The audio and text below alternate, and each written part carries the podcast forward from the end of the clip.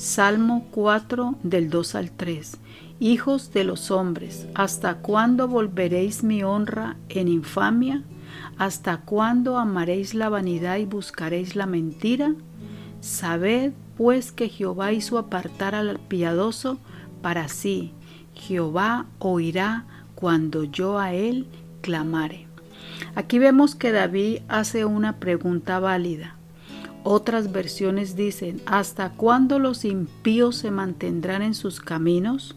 Ustedes que se creen grandes señores hijos de los hombres, ¿hasta cuándo cambiaréis mi honra en deshonra? Vemos una exhortación hacia aquellos que se creen importantes.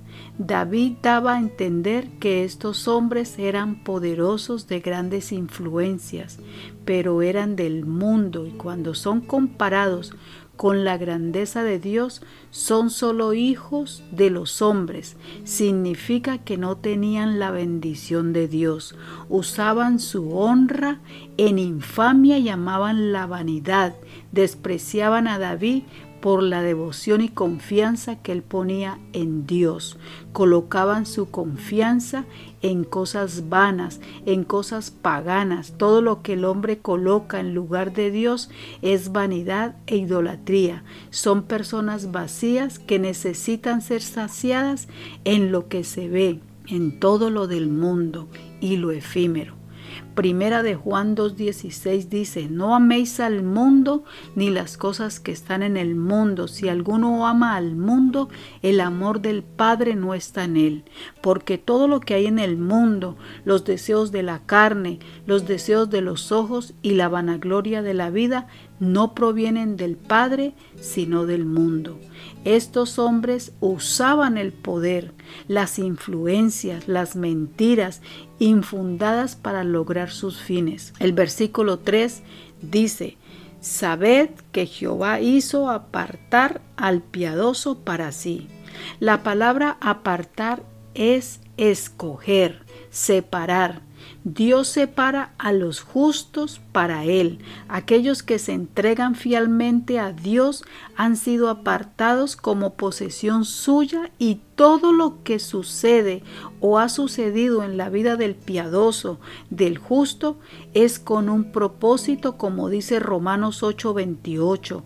Y sabemos que a los que aman a Dios, todas las cosas les ayudan a bien, esto es a los que conforme a su propósito son llamados.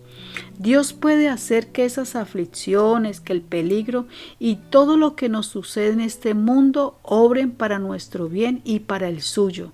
David, un hombre escogido, apartado para una tarea especial para ser el rey de Israel. Las malas intenciones del maligno sobre sus hijos fieles es en vano porque su infinita misericordia el propósito de Dios se cumple en su tiempo hasta que Él lo determine.